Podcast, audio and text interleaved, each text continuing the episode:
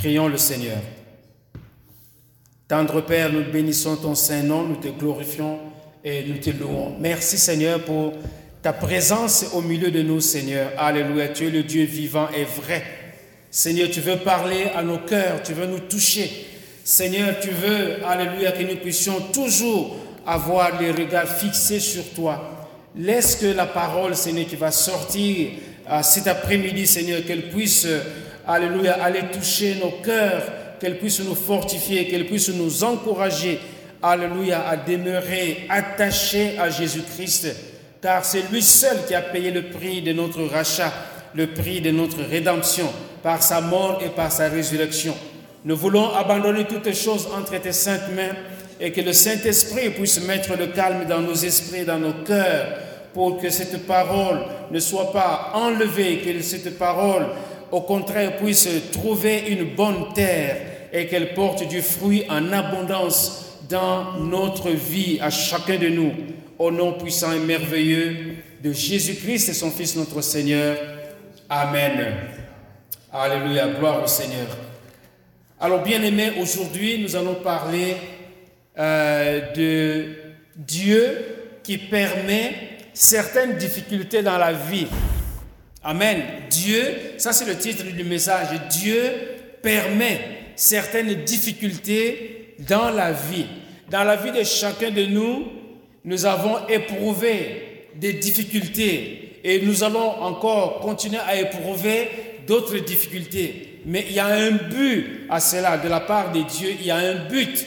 Donc Dieu permet que nous puissions euh, connaître certaines difficultés et par difficulté, je veux dire euh, des, problèmes, des situations, peut-être la souffrance, peut-être la misère, peut-être euh, des inquiétudes, mais Dieu permet ces choses pour une raison, pour que nous puissions grandir, pour que nous puissions euh, porter notre attention à lui. Parce que quand la Bible nous dit, bien aimé, que toutes choses concourent au bien de ceux qui aiment Dieu, c'est que dans ces, dans ces choses-là, il y a des bonnes choses et des choses qui sont moins bonnes, des choses agréables et des choses qui sont difficiles. Mais toutes ces choses concourent au bien de ceux qui aiment Dieu. Et donc aujourd'hui, euh, nous allons parler de Dieu qui permet. Hein, Dieu permet, et le, mot permet est bien choisi parce qu'il y a des situations que euh, nous provoquons nous-mêmes, même si Dieu regarde, mais ça ne dépend pas nécessairement de la permissivité de Dieu. Ça dépend de notre volonté. Quand nous décidons de faire quelque chose, Dieu nous a doté de la volonté et donc euh, il y a des, dans, dans certaines situations, c'est nous qui provoquons ces choses, mais dans d'autres situations, c'est de la part de l'Éternel qui permet que ces choses-là arrivent pour pouvoir nous instruire. Amen.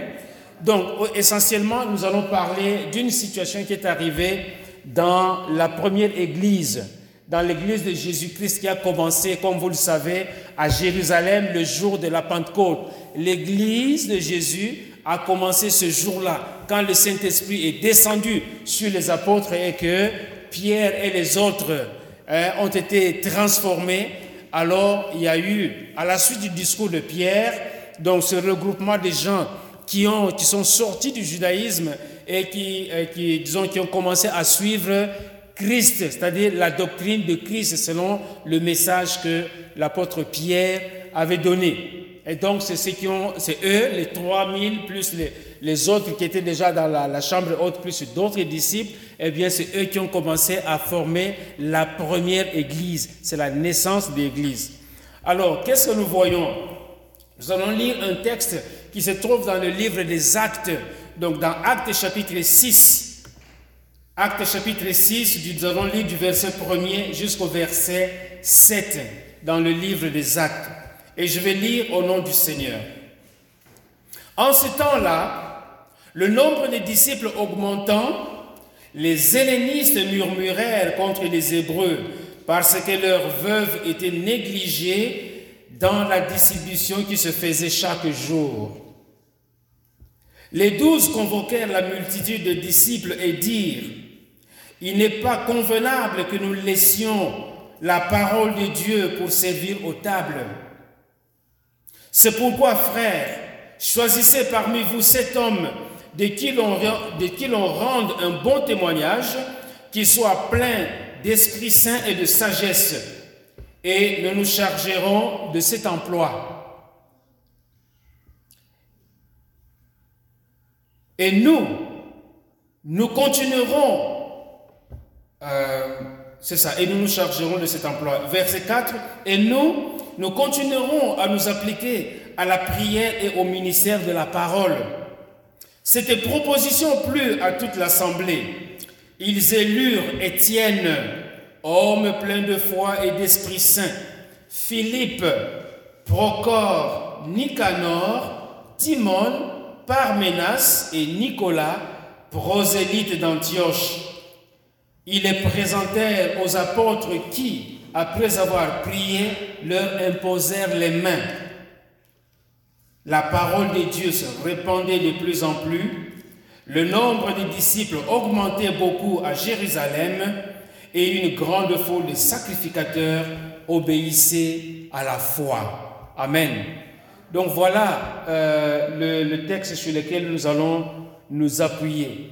Et quand je parle de difficultés, les difficultés peuvent, euh, disons, porter ou concerner soit une institution ou une personne en particulier. Dans le cas qui nous occupe ici, il s'agit d'une institution. L'institution, c'est l'Église. Il y a eu un problème dans l'Église et il fallait trouver une solution à ces problèmes au sein de l'Église, non pas en dehors de l'Église. On ne va pas chercher les solutions en dehors de l'Église, mais c'est au sein de l'Église. Et quand je parle des situations qui peuvent être personnelles, déjà chacun de nous, nous vivons certaines difficultés, certaines situations complexes, certaines souffrances même, si je puis dire. Mais nous allons nous limiter à, l'exemple de Joseph. Nous allons voir dans le cas de Joseph comment est-ce que Joseph est passé au travers des situations difficiles, mais c'est pour la gloire de Dieu. Amen. Voilà. Donc, nous sommes dans le, dans le livre des actes et qu'est-ce que nous, nous remarquons? C'est que l'Église est encore à ses débuts. Et quand l'Église était encore à ses débuts, on a vu, ou on peut voir, euh, surtout dans les, tout premiers chapitres, comment est-ce que le Saint-Esprit est à l'œuvre. Euh, quand l'apôtre Pierre a fait son, son, son, discours, le premier sermon ou la première prédication de l'apôtre Pierre, on a vu comment le Saint-Esprit était à l'œuvre pour aller toucher les gens, la foule qui était là.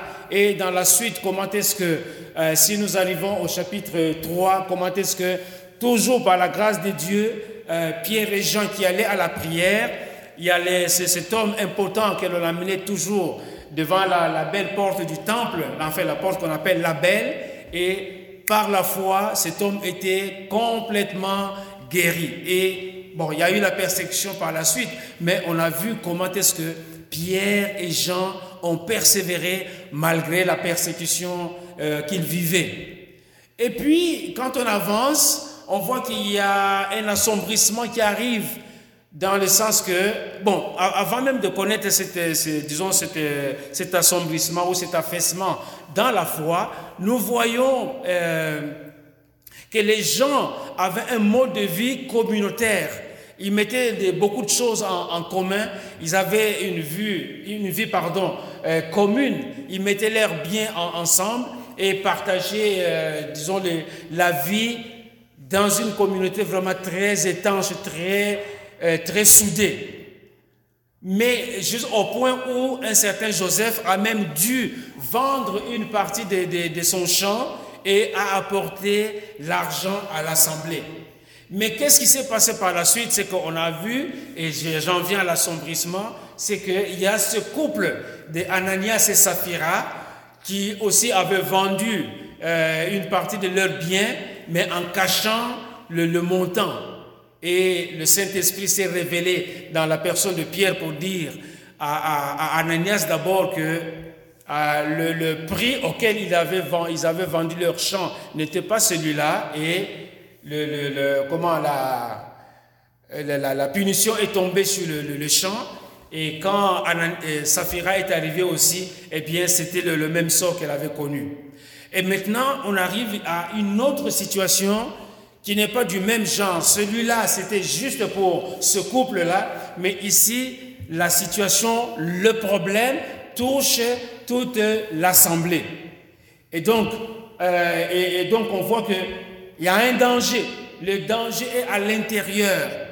Et quand le danger est à l'intérieur, souvent il faut bien le circonscrire, il faut bien déterminer quelles sont les causes, quelles sont les parties qui sont en jeu à, l'intérieur pour que ça ne puisse pas exploser.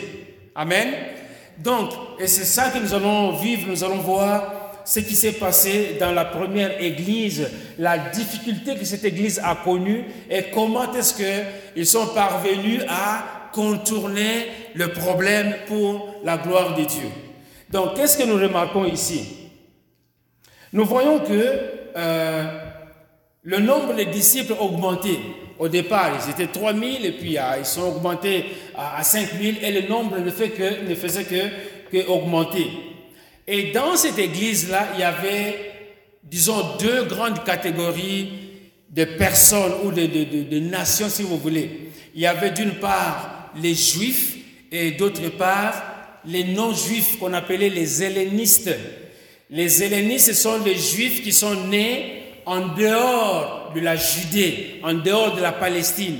Donc les hellénistes, ce sont des juifs, mais qui sont nés euh, dans, disons, dans la Grèce euh, antique à cette époque-là, non pas en Judée, mais en dehors de la Judée. Donc, si vous voulez, pour utiliser un peu une expression locale, euh, les, Juifs, les Hébreux, ce sont les Juifs pure laine. Et les hellénistes, ce sont des Juifs, mais qui ne sont pas vraiment nés en Judée. Et dans nos églises, souvent, il y a ce genre de problème. Peut-être au niveau de la race, hein, quand il y a un mélange euh, des gens de différentes races, parfois il y a des petits problèmes qui surgissent liés à la race. Si ce n'est pas la langue, si ce n'est pas autre chose, mais il y a comme ça ce genre de petites situations qui arrivent. Et si on n'arrive pas à bien les gérer, si on n'arrive pas à bien les contrôler, ça peut nuire à la vie de l'Église, comme nous allons le voir ici. Heureusement que ça n'a pas nuit à la vie de l'Église, mais ça a suscité maintenant l'ouverture de notre service. Et c'est ça la, beauté dans, ce que nous, nous voyons, c'est que même quand il y a une situation quelque part, nous devons avoir les yeux de l'Esprit pour dire quelle est, disons, vers quoi est-ce que le Seigneur est en train de me conduire dans cette situation. Mais si nous nous limitons à regarder simplement le, problème, on va tourner autour du problème et on n'arrivera pas à trouver la solution à notre problème. Qu'est-ce qui s'est passé? Donc ici, on arrive. C'est quoi le problème d'abord? Parce qu'il faut arriver à définir le problème pour savoir comment le solutionner, comment le résoudre. La Bible dit qu'en ce temps-là, le nombre des disciples augmentant, les hellénistes murmurèrent contre les Hébreux parce que leurs veuves étaient négligées dans la distribution qui se faisait chaque jour.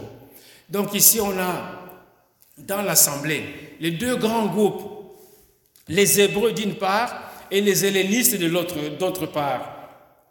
Mais dans chaque groupe, il y avait des veuves. Il y avait des veuves chez les Hébreux et il y avait aussi des veuves chez les, chez les hellénistes. Maintenant, les hellénistes, ont, en regardant comment se faisait la distribution de, de ressources, c'est-à-dire que ce soit la distribution de la nourriture, distribution des vêtements, distribution euh, d'argent ou distribution de n'importe quoi, les hellénistes, à tort ou à raison, mais la Bible en parle, les hellénistes ont constaté que leurs veuves étaient négligées dans la distribution des, biens qui se faisaient euh, au quotidien. Et quand ils ont vu qu'il y avait, il y avait de la, négligence, ils ont commencé à faire quoi de, mm, commencer à murmurer, à chuchoter. Peut-être entre eux, ils se disaient, ah mais regardez, hein, cette veuve-là qui est hébreu a reçu 10 portions, par exemple, alors que la veuve de notre côté n'en a reçu que cinq. Et voyez-vous, il y avait de la négligence qui se faisait remarquer. Et donc, dans ces conditions-là, les hellénistes ont commencé à murmurer. Et en murmurant, évidemment, la chose est parvenue aux, oreilles des, des, apôtres. En murmurant, la, la chose est parvenue aux oreilles des apôtres et les apôtres ont vu qu'il y avait un danger. Il fallait contrôler la situation. Et en contrôlant la situation, parce qu'il faut, il faut euh, comprendre ceci, c'est que les apôtres étaient là pour enseigner. Les apôtres étaient là pour annoncer la bonne nouvelle. Les apôtres étaient là pour conduire le peuple de Dieu dans les diverses sortes de, prières. Mais à ce qu'on voit dans le texte, c'est que certainement qu'ils participaient aussi euh, au travail qui se faisait, disons, dans la distribution des choses. Et donc, qu'est-ce qu'ils ont, qu'est-ce qu'ils ont décidé? Ils ont dit, voilà, au verset 2, la Bible dit, les douze, c'est-à-dire les douze, vous vous rappelez que quand Judas euh, était parti, il avait été remplacé par Matthias. Donc il y avait un choix qui avait été fait pour pouvoir le remplacer. Donc quand on parle de douze, c'est-à-dire ce sont les douze apôtres. Alors, les douze convoquèrent la multitude, la de disciples et dirent, il n'est pas convenable que nous laissions la parole de Dieu pour servir aux tables. Donc les apôtres ont dit, voilà, il y a beaucoup de disciples qui sont là. Si nous laissons la parole pour aller simplement servir aux tables, nous allons passer à côté. Et donc ce problème risque de nous entraîner dans sur la, la mauvaise voie. Voyez-vous, parce que la parole de Dieu avait de l'importance, avait toute son importance. Il fallait instruire le peuple de Dieu. Il fallait enseigner le peuple de Dieu. Il fallait, vous rappelez ce que Jésus a dit, allez, faites de toutes les nations des disciples.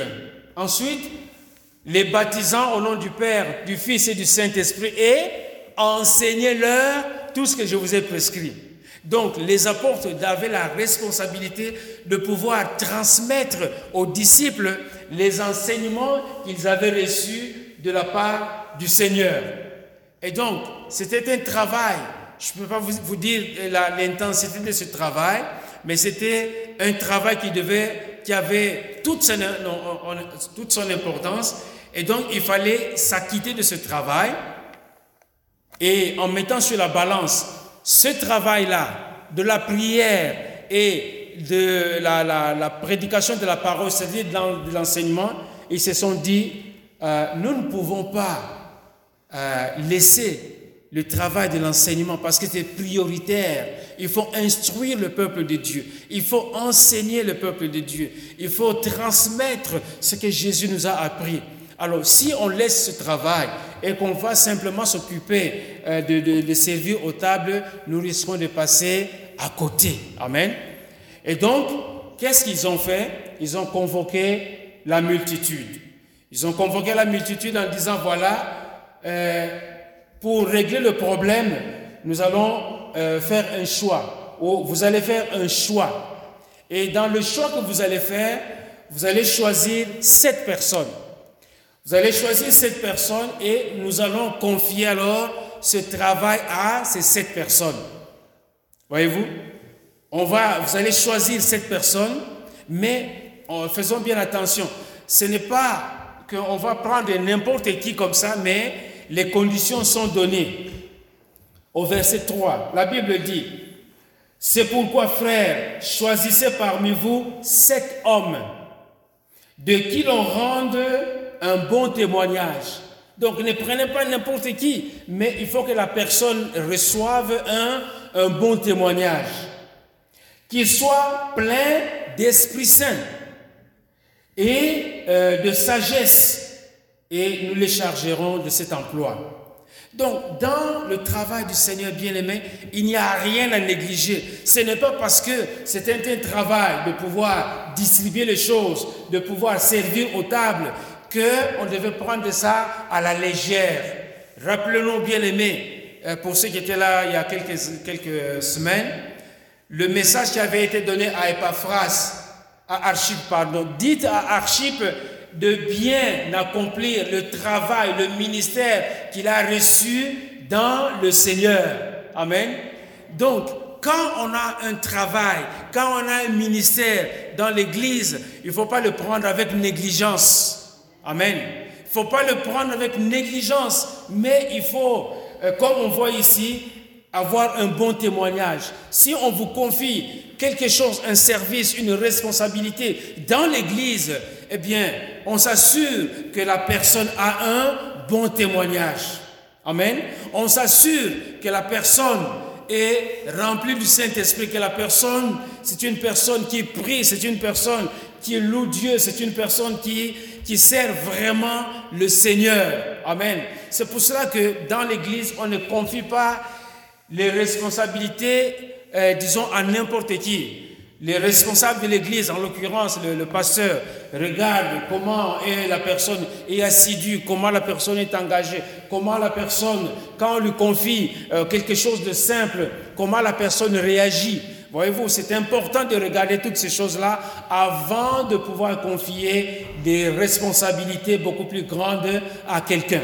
Et donc ici, dans le cas euh, de, ce problème, eh bien, l'apôtre ou les apôtres, disons, ont demandé à, l'Assemblée de choisir cette personne remplie du Saint-Esprit, des personnes qui avaient un bon témoignage et des personnes euh, qui, qui avaient aussi la sagesse. Vous savez, la sagesse, c'est important de pouvoir marcher dans la, la sagesse quand on n'est pas sage, quand il n'y a pas de sagesse, on peut commencer à dire n'importe quoi, on peut commencer à faire n'importe quoi, on peut commencer à agir vaille que vaille, et ça va déranger les gens, et ça va perturber les gens, et ça peut, ça peut même conduire les gens jusqu'à un certain dégoût. Voyez-vous? Donc, euh, les, critères étaient, bien, euh, bien désignés, bien, indiqués. Et donc, euh, et alors, au verset 6, nous voyons que quand ils devaient faire ce choix-là, les apôtres euh, avaient accepté le choix que la foule avait fait. Maintenant, remarquons ce qui suit. C'est que parmi les personnes qui avaient été choisies, il y a Étienne, homme plein de foi et d'esprit. Voyez-vous, avant même d'être choisi, Étienne, dans l'assemblée, était reconnu comme un homme plein de foi. Étienne, homme plein de foi et d'esprit. Et puis il y avait Philippe. Philippe, si vous vous rappelez, hein, euh, c'est quelqu'un que, le Saint-Esprit avait envoyé pour aller faire du ministère. Ça, c'est plus tard dans le chapitre 8. C'est quelqu'un que le Saint-Esprit avait envoyé pour aller parler à l'eunuque éthiopien hein, qui revenait de Jérusalem et qui rentrait chez, lui. Et quand il lisait le, le, euh, le, livre d'Ésaïe, ne comprenait pas ce qui se passait. Et le Saint-Esprit l'a envoyé, l'a dépêché pour expliquer à cet homme-là ce qu'il était en train de lire. Et à la suite donc de ce, contact, le, le, le, éthiopien a même demandé, arrivé à, disons, là où il y avait de l'eau, il a dit, mais voici l'eau Hein, que je sois baptisé et il a été baptisé et puis le Saint-Esprit l'a amené euh, Philippe ailleurs. Hein, Philippe aussi, c'est lui qui avait fait du ministère en Samarie. Donc, ce sont des gens qui étaient dans la foule, qui n'étaient pas des apôtres, mais sur qui, le Saint-Esprit avait placé des dons et qui agissaient déjà avant même euh, qu'on puisse les, les, les choisir. Donc, il y avait Étienne, il y a Philippe, il y a Procor, Nicanor, Timon, Parméas et Nicolas, prosélyte d'Antioche. Quand on dit prosélyte d'Antioche, c'est-à-dire que c'est quelqu'un qui était un nouveau converti, un prosélyte, c'est un nouveau converti à la doctrine de Christ, donc du moins dans ce cas-ci. Parce qu'on peut être prosélyte euh, dans, une autre, dans un autre domaine. Mais je voudrais préciser deux choses ici. C'est que euh, la première des choses, tous ces noms, ce sont des noms à consonance grecque. Donc, les, les, les Étienne, Stéphane, Stéphanas, dans d'autres euh, terminologies, les Étienne, les Philippe, les Nicanor, ce sont des hellénistes. Donc Dieu arrange les choses. Qui avait murmuré, ce sont les, les hellénistes. Et Dieu permet que l'on choisisse sept hellénistes pour pouvoir servir aux tables. Amen.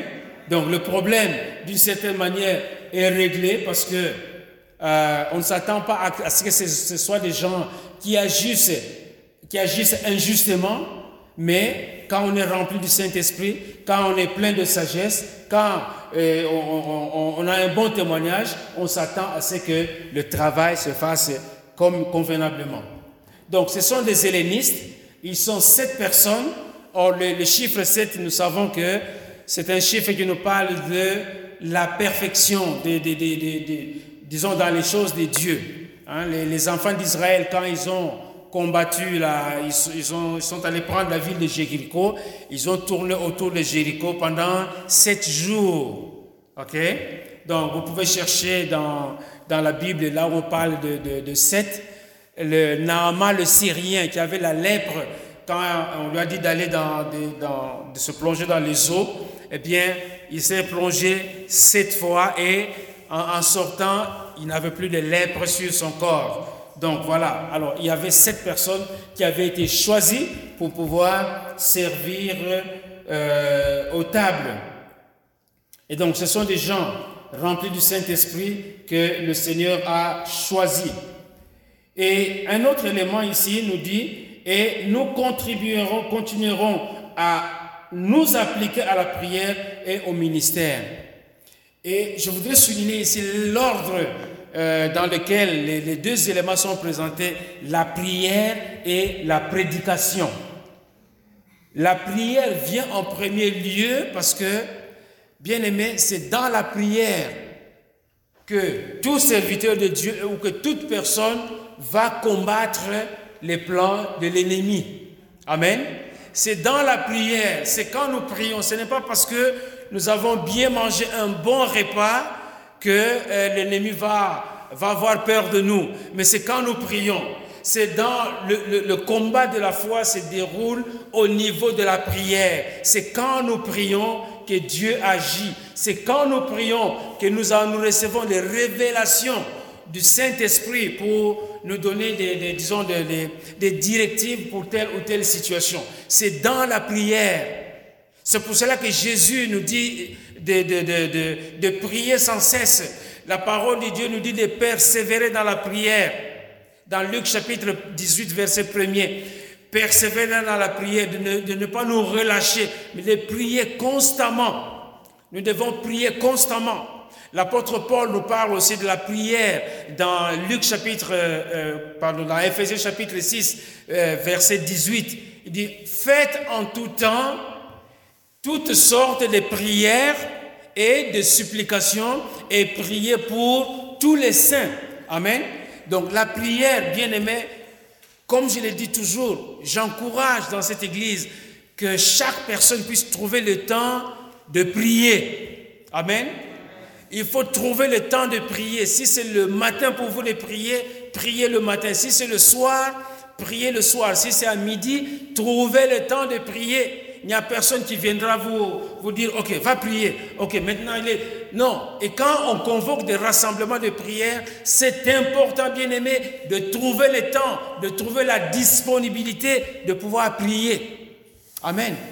On voit dans la première église, quand Pierre et Jean étaient persécutés, étaient torturés, quand ils sont rentrés dans, la communauté, qu'est-ce qu'ils ont fait? Ils ont fait un rapport à la communauté. Et qu'est-ce qui, s'est passé? Le peuple de Dieu, ça c'est Acte chapitre 4, le peuple de Dieu, à l'unisson, s'est mis dans la prière et la Bible dit, euh, si je ne m'abuse, verset, le verset 35, que le lieu où ils étaient rassemblés trembla. Amen.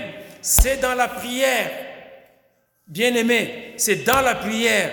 Quand Jésus est retourné auprès du Père et que les disciples sont restés dans la chambre haute, qu'est-ce qu'ils faisaient? Ils étaient réunis là pour prier, bien-aimé, en attendant la descente du Saint-Esprit. La prière, mes bien-aimés, c'est important. Que la prière soit pour notre seconde nature. nous devons prier, trouver le temps nécessaire. Parce que je sais bien aimé, comme vous le savez comme moi, que nous avons beaucoup de distractions. Nous avons beaucoup de distractions. Et l'une des distractions, c'est le sommeil. Quand on essaie de prier, c'est là on dirait que le sommeil commence à, venir. On ouvre la Bible, on veut lire un, psaume et là, où tranquillement le sommeil arrive. Mais, bien aimé, nous devons pouvoir résister quand le sommeil arrive. Et si vous remarquez que le sommeil vient au moment où vous commencez à prier, changez le moment, changez l'heure de la prière. Parce que si c'est le soir, c'est un peu normal. Vous avez beaucoup travaillé, le corps est fatigué, et on ouvre la Bible. Ah Seigneur, vraiment, en ce temps-là, le nombre de disciples a augmenté, les hellénistes, et puis on sombre tranquillement dans la prière. Après, on, hein, sursaute. Et on va, on va essayer de recommencer. On essaie de recommencer. Si ça arrive, dites non, Seigneur, je vais changer de moment, l'heure de la prière, que ça ne soit pas au moment où mon corps est complètement fatigué, mais que je trouve le moment disponible. Et donc c'est dans la prière, en priant que le Saint-Esprit va donner des messages, que le Saint-Esprit va donner la révélation, que le Saint-Esprit va nous éclairer dans telle ou telle situation. Donc les, les apôtres disent, et nous, les apôtres, nous continuerons à nous appliquer à la prière et au ministère de la parole. Amen. Parce que ce qu'on va enseigner, il faut que le Saint-Esprit nous instruise pour dire, voilà, allez, il connaît le besoin de son peuple, va dire à mon peuple ceci et cela. Ce n'est pas dans des conversations banales que le Saint-Esprit va nous parler, mais c'est au travers de la prière. Et bon, je ne vais pas enseigner sur la prière, mais la prière a plusieurs dimensions. Voyez-vous, pendant qu'on est en train de prier, Peut-être qu'il y a un chant qui, monte dans votre cœur, vous le, vous le chantez, et puis vous lisez la parole de Dieu. Donc, il y a différentes variétés de pouvoir prier, mais ce qui est, ce qui est important, c'est vraiment de garder la connexion avec Dieu, garder la connexion avec le Seigneur, garder la connexion avec Jésus. Amen. C'est ça qu'on doit désirer dans la prière. Et donc, Qu'est-ce qu'on trouve comme résultat? Le verset 6 nous dit, cette situation plut à toute l'assemblée. Et donc, ils ont, quand les apôtres avaient proposé à l'assemblée de pouvoir choisir, euh, de pouvoir choisir sept personnes à qui on confierait ce service-là, cette proposition plut à toute l'assemblée. Ils élurent donc, comme je l'ai dit, Étienne, homme plein de foi et d'Esprit Saint, Philippe, Nicanor, euh, Nicanor, voilà, Timon, Parméas et Nicolas, prosélyte d'Antioche. Ils les présentèrent aux apôtres qui, après avoir prié, voyez-vous, la prière, après avoir prié, ils ont reçu la révélation comme quoi il fallait choisir cette personne. Les sept personnes sont choisies. Maintenant, on va faire quoi? On va prier et leur imposer les mains. Amen. Ils ont prié et imposé les mains pour maintenant leur confier cette responsabilité. Et donc, de là, à partir de là, le problème, c'était un murmure. Les apôtres ont trouvé la solution, on a mis la solution en place, on trouve les gens pour pouvoir s'occuper de ce service et on envoie les gens à pouvoir faire ce service. Et qu'est-ce qui arrive maintenant? Le résultat de ça, c'est qu'il y a un nouveau service qui est ouvert. Donc on est parti d'un problème, mais ce problème, Dieu l'a transformé dans quelque chose de bien, un nouveau service maintenant qui s'ouvre, ce qu'on appelle le diaconat. Hein, et le diaconat qui s'ouvre, il y a des diacres qui sont maintenant installés dans l'Église pour pouvoir s'occuper de certaines responsabilités pendant que euh, les, apôtres s'occupaient de la prédication, de l'enseignement, de la doctrine. Voyez-vous? Et donc, mais euh, le, choix des, diacres, ce n'est pas un choix qui est fait de façon banale, mais plein de sens selon la direction du Saint-Esprit. Amen. Donc c'est important. Et à partir de ce service, donc, les apôtres sont dégagés d'une charge qu'ils avaient les, diacres ont une certaine responsabilité et donc il y a maintenant comme un retour à la vie normale dans l'Église. Donc il y a un retour à la vie normale de l'Église et le résultat de ce retour à la vie normale de l'Église, c'est ce que nous voyons au verset 7. La Bible dit, la parole de Dieu se répandait de plus en plus. Voyez-vous, il n'y avait plus de murmures dans l'Église, tout le monde était satisfait, le problème était réglé. La parole de Dieu se répandait de plus en plus, le nombre des disciples augmentait beaucoup à Jérusalem. Voyez-vous, le problème est réglé, la parole est en train d'être enseignée et le nombre de disciples ne fait que augmenter. Et parmi les disciples, qu'est-ce qu'on remarque? Parmi les, disciples, la Bible dit un grand, une grande foule de sacrificateurs. Une grande foule de sacrificateurs obéissaient à la foi. Amen. À la foi en Jésus. Donc, les sacrificateurs, parmi les sacrificateurs, il y avait peut-être des pharisiens, il y avait peut-être d'autres, d'autres personnes, mais à cause de ce qu'ils avaient vu à cause des enseignements des apôtres, de la doctrine de Christ qui était enseignée, eh bien, il y a eu un grand changement. Et donc, euh, les, comment les sacrificateurs, parce que ça, c'était les, les, sacrificateurs, c'est eux, en fait, qui offraient les sacrifices dans les temples. Et comme, disons, ils s'étaient dissociés de, de, de ce service-là, eh bien, ils se sont ralliés à, à Christ. Donc il n'y avait plus de l'ancien euh, sacrifice, euh, disons, les anciens sacrifices qui se faisaient dans les temps, mais maintenant c'est selon ce que les apôtres commençaient à, leur enseigner. Et ça, c'est un, grand changement, une grande transformation, non seulement dans la vie de l'Église à Jérusalem, mais aussi dans la vie de l'Assemblée. Et on va passer maintenant à un cas particulier. Donc ça, c'est ce qui s'est passé dans l'Église. À partir d'un murmure, Dieu a transformé ce murmure pour faire une ouverture d'un autre service dans l'Église. Et euh, à, partir de là, ça ouvre encore la porte à une plus grande évangélisation parce qu'il y avait certainement des améliorations dans le fonctionnement de l'Église. Et on voit ici que les sacrificateurs sont, euh, sont venus en grand nombre dans l'Église. Maintenant, parlons rapidement de Joseph. Là aussi, nous allons voir que Dieu va utiliser des circonstances difficiles de la vie de Joseph pour euh, une cause bénéfique, pour quelque chose de bien. Vous savez, l'histoire de Joseph, euh, ça contient beaucoup de chapitres. J'ai pris seulement quelques versets pour pouvoir un peu nous rafraîchir la mémoire sur la vie de Joseph. Donc, dans Genèse chapitre 37, verset 1er, la Bible dit, Jacob demeura dans le pays de Canaan où, avait, séjourné son père. Voici la postérité de Jacob. Joseph, âgé de 17 ans, faisait paître le troupeau avec ses frères. Cet enfant était, était auprès des fils de Bila et des fils de Zilpa, femme de son père. Donc Bila et Zilpa, en dehors de Léa et Rachel, hein, étaient aussi des femmes de Jacob.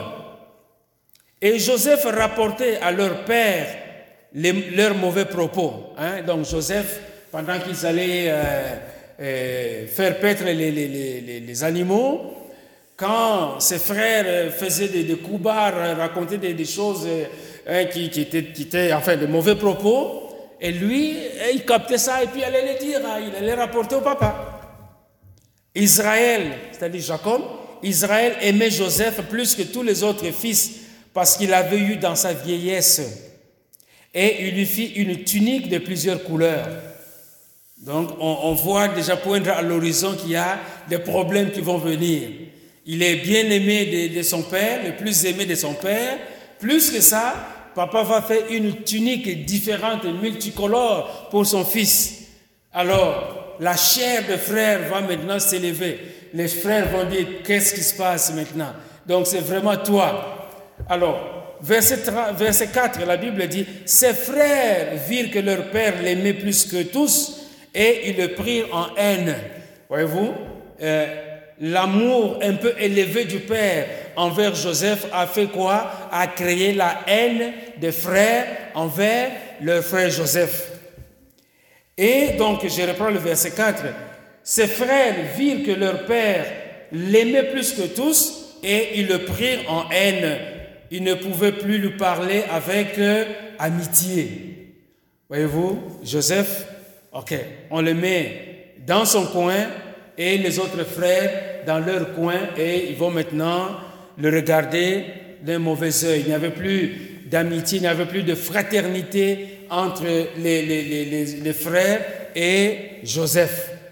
Et si nous allons plus loin dans ce même chapitre, au verset 23, la Bible dit, lorsque, donc il y a bien sûr beaucoup d'autres choses qui se sont passées, lorsque Joseph fut arrivé auprès de ses frères, il le dépouillait, il le dépouillèrent de sa tunique, de la tunique de plusieurs couleurs qu'il avait sur lui. Ils le prirent et le jetèrent dans la citerne. Cette citerne était vide, il n'y avait point d'eau. Donc dans la citerne, parce qu'ils avaient la haine.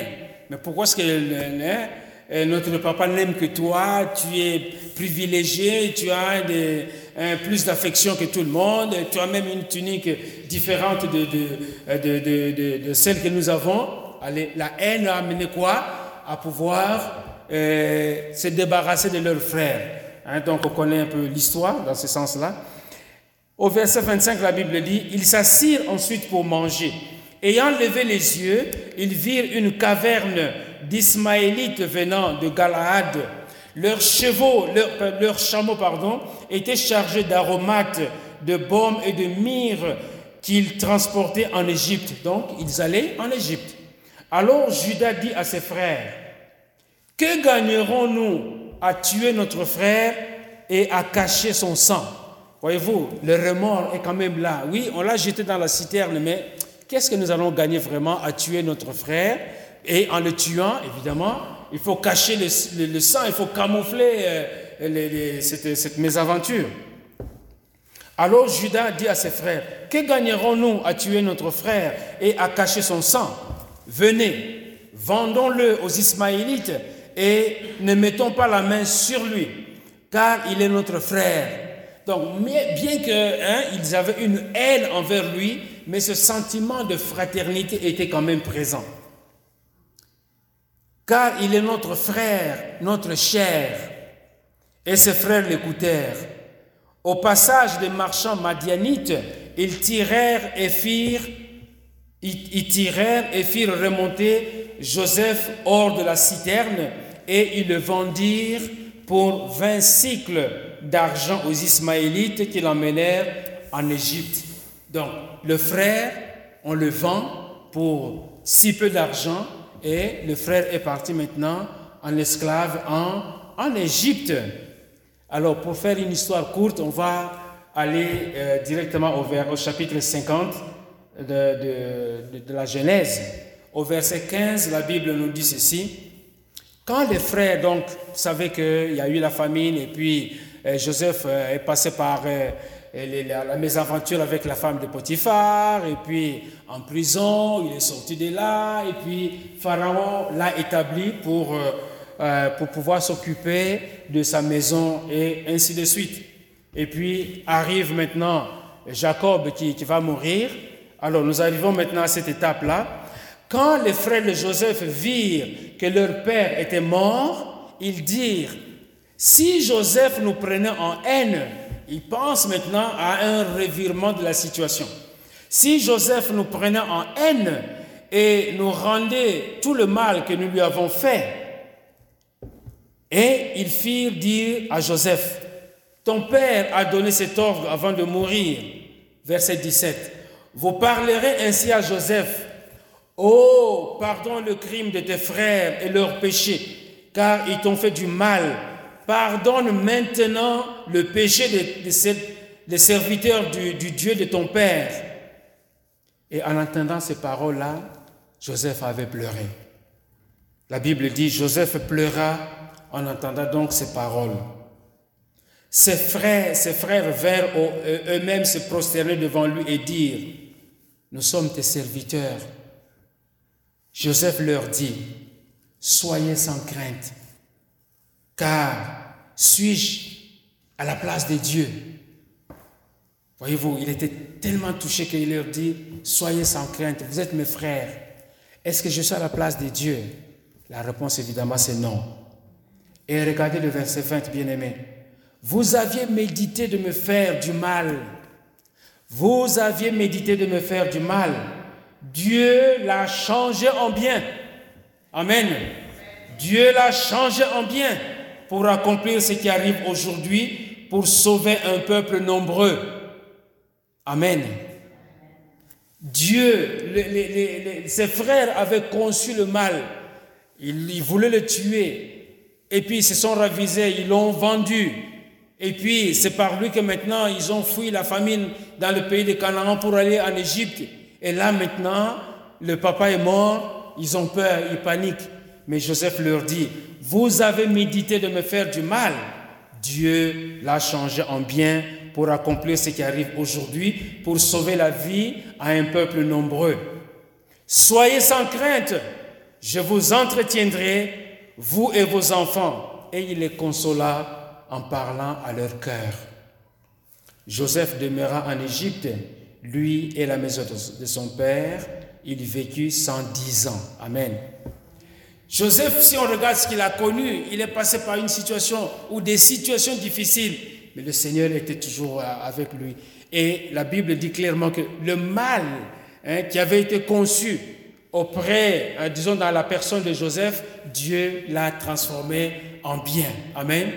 En aucun cas Joseph ne s'est plaint de la situation qui, ou des, difficultés qu'il traversait, mais il s'en remettait à son Dieu et c'est Dieu qui l'a sauvé de toutes les difficultés dans lesquelles il était passé. Et c'est à ça que nous devons arriver, bien-aimés, de regarder quand nous sommes en difficulté, de ne pas euh, nous concentrer sur la difficulté, mais de regarder à Jésus, de regarder au Seigneur pour trouver les voies et moyens de pouvoir sortir de ces différentes difficultés.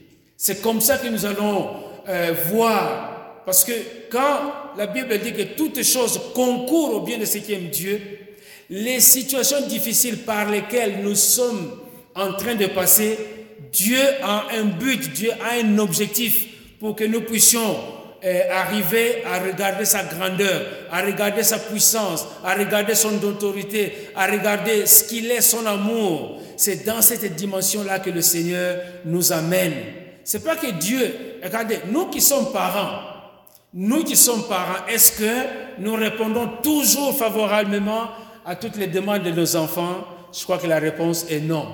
Il y a des moments où on met l'enfant à l'épreuve.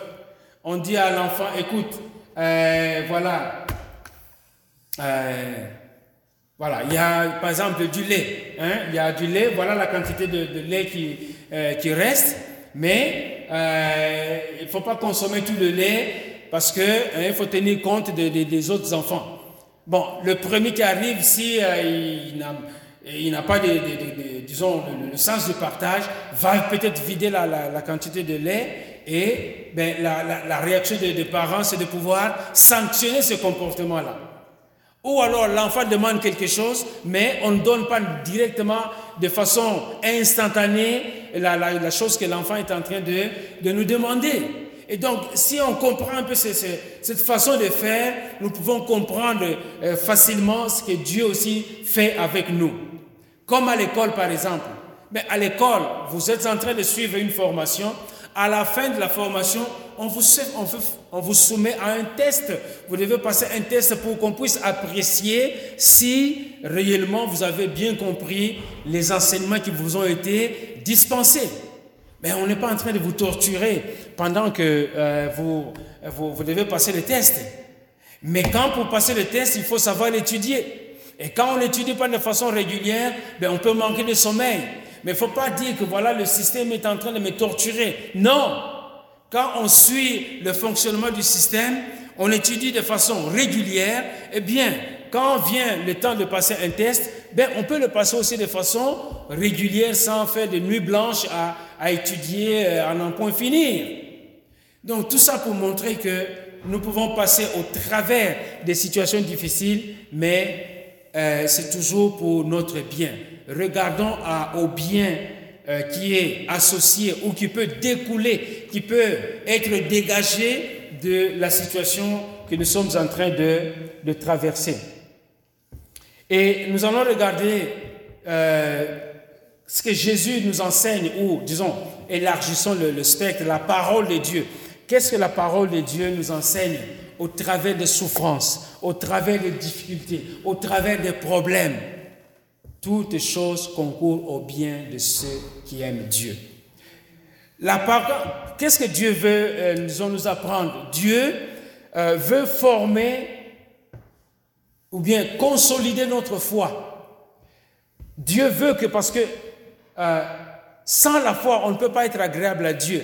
Et donc, notre foi doit être mise à l'épreuve pour savoir que vraiment nous comptons sur lui, que nous comptons sur Dieu.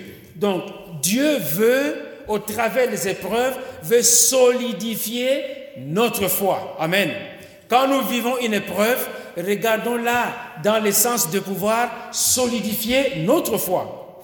En Matthieu chapitre 11, verset 28, la Bible dit, Venez à moi, vous tous qui êtes fatigués et chargés, et je vous donnerai du repos. Prenez mon joug sur vous et recevez mes instructions, car je suis doux et humble de cœur. Et vous trouverez du repos pour vos âmes, car mon joug est doux et mon fardeau léger. Il dit, venez à moi, vous tous qui êtes fatigués et qui êtes chargés, et je vous donnerai du repos. Souvent, quand nous avons des problèmes, qu'est-ce que nous faisons? Nous courons directement aller voir à gauche et à droite au lieu de prendre un temps pour dire Seigneur, regarde la situation dans laquelle je me trouve et aide-moi à pouvoir sortir de ce pétrin. Quelquefois nous le faisons, il faut le dire, c'est vrai, mais faisons-le le plus souvent possible. Amen.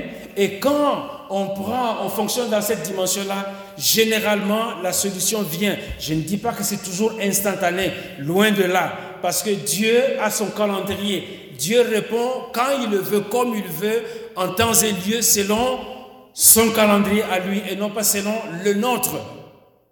Nous sommes habitués à dans ce siècle des choses qui sont instantanées. Tu appuies sur un bouton, il y a quelque chose qui sort, le café sort, le, le lait sort, le ticket sort, etc. Nous sommes dans une génération des choses instantanées, mais Dieu ne fonctionne pas en mode instantané. Il fonctionne selon son temps à lui. Amen. Dans Jacques chapitre 1er, la Bible dit, Jacques, serviteur de Dieu, et du Seigneur Jésus-Christ aux douze tribus qui sont dans la dispensation, salut. Donc il commence par les saluer, hein, comme l'apôtre Paul, lui aussi, il commence par saluer le peuple de Dieu. Ensuite, il dit, il dit au verset 2, Mes frères, regardez comme un sujet de joie complète les diverses épreuves auxquelles vous pouvez être exposés Regardez comme un sujet de joie. Les épreuves auxquelles on peut être exposé, il faut regarder ça comme un sujet de joie. Il faut être animé de l'Esprit de Dieu pour dire que oui, la souffrance que j'endure, c'est un sujet de joie. La crise que je suis en train de connaître, c'est un sujet de joie. Il faut que l'Esprit de Dieu nous anime pour voir les choses sous cet angle-là. Sinon, on va dire, ah, c'est une malédiction, ah, quelqu'un a jeté un sort sur moi, ah, c'est ma tante qui fait ceci, ah, c'est mon oncle au village qui a fait ceci, etc. On va chercher des boucs émissaires. Mais, quand la situation arrive, on dit, Seigneur, c'est un sujet de joie. Ça change tout, toute la façon de, de regarder à un problème. Mes frères, donc au verset 2, mes frères, regardez comme un sujet de joie complète les diverses épreuves auxquelles vous pouvez être exposés, sachant que l'épreuve de votre foi produit la patience. On apprend à être patient dans les épreuves. Mais il faut que la patience accomplisse complètement, parfaitement son œuvre, afin que vous soyez parfaits et accomplis sans faiblir en rien. Au travers des épreuves, nous apprenons à être patients à attendre la réponse de Dieu avec, euh, avec patience. Dieu veut aussi que nous puissions compter sur lui. Je vais donner le cas de l'apôtre Paul dans 2 Corinthiens chapitre 1 verset 8. La Bible dit, Nous ne voulons pas en effet vous laisser ignorer, frères, au sujet de la tribulation. La tribulation, c'est une difficulté, c'est vraiment, on est criblé, on est dans la souffrance, on est dans la misère, on est dans la détresse. Donc, nous ne voulons pas, frères, nous ne voulons pas en effet vous laisser ignorer, frères, au sujet de la tribulation qui, nous est survenue en Asie pendant un, de ces voyages en Asie, que nous avons été excessivement accablés, excessivement coincés, excessivement dans la souffrance, au-delà de nos forces, de telle sorte que nous désespérions même conserver la vie. Il a tellement souffert qu'à un moment donné, il se dit, ah c'est fini, ça y est, je vais mourir. Et nous regardions comme certains notre arrêt de mort afin de ne pas placer notre confiance en nous-mêmes, mais de la placer en Dieu. Donc pendant ce moment de ce, temps de, souffrance, il dit Seigneur, si je, si je regarde à moi-même, je vais mourir, je vais périr, mais je m'appuie sur toi. De la placer en Dieu qui ressuscite les, les morts. C'est lui qui nous a délivrés et qui nous délivrera d'une telle mort, lui de qui nous espérons, qui nous délivrera encore. Amen. C'est Dieu qui nous délivre de nos afflictions, dans la détresse, dans la misère, etc. Vous-même aussi, nous, euh, assistons de, de, vos prières, voyez la prière, afin que la grâce obtenue euh, pour nous par plusieurs soit pour plusieurs une occasion de rendre grâce à notre sujet. Je voudrais passer aussi à un autre, un autre élément de la vie de, l'apôtre Paul, à un autre élément de la vie de l'apôtre Paul, que nous trouvons dans 2 Corinthiens chapitre, chapitre 12. 2 Corinthiens euh, chapitre 12, en attendant que mon texte revienne. Voilà. 2 Corinthiens chapitre, un instant s'il vous plaît. dans 2 Corinthiens chapitre 12, versets 9 et 10.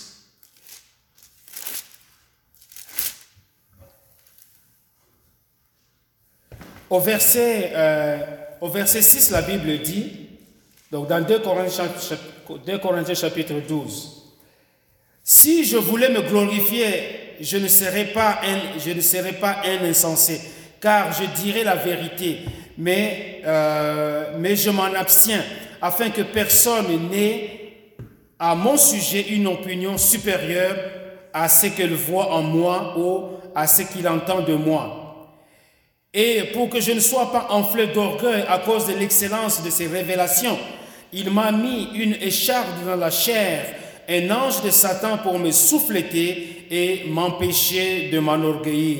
Trois fois, j'ai prié le Seigneur Trois fois j'ai prié le Seigneur de l'éloigner de moi et il m'a dit, ma grâce te suffit, car ma puissance s'accomplit dans la faiblesse.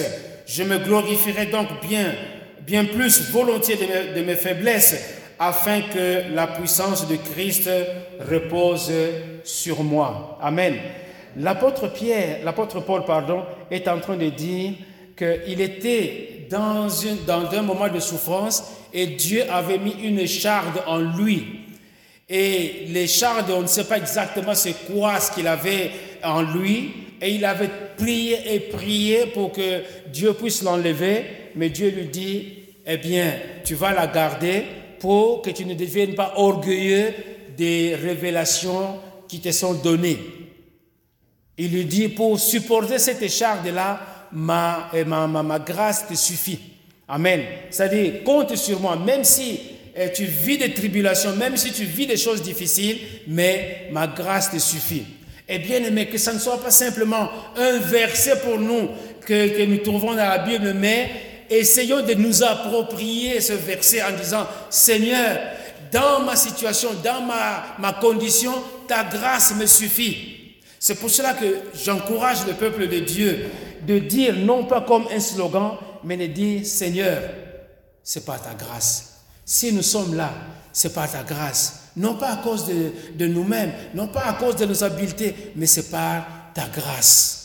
Et l'apôtre Paul a compris cela. C'est par ta grâce. Et il dit souvent la grâce de Dieu. Quand il parle au peuple de Dieu, il annonce la grâce de Dieu. Que la grâce de Dieu vous soit multipliée. Amen. Une autre chose que le Seigneur veut nous montrer, je vais essayer de terminer rapidement, c'est de pouvoir nous guider dans notre marche. Le Seigneur, au travers de la souffrance, veut nous guider dans notre marche. Il veut que nous puissions dépendre de lui. Il veut que nous puissions, euh, notre foi soit solide.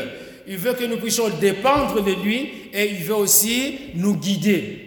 Quand euh, David dit dans le psaume 23 au verset 4, Quand je marche dans la vallée de l'ombre de la mort, je ne crains rien, je ne crains aucun mal, car tu es avec moi, ta houlette et ton bâton me rassurent. Bien-aimé, il n'y a pas un endroit qui s'appelle la vallée de l'ombre de la mort. Mais c'est quand je me trouve dans une situation incontrôlable, quand je me trouve dans des difficultés insurmontables, eh bien, je, euh, je ne crains aucun mal. Et donc, si je ne crains aucun mal, c'est que le Seigneur, malgré la situation, il va pouvoir me guider pour sortir de la situation dans laquelle je me trouve. Amen. C'est pour cela que nous devons compter sur la grâce de Dieu. Nous devons regarder au Seigneur qui va nous aider à pouvoir sortir de là.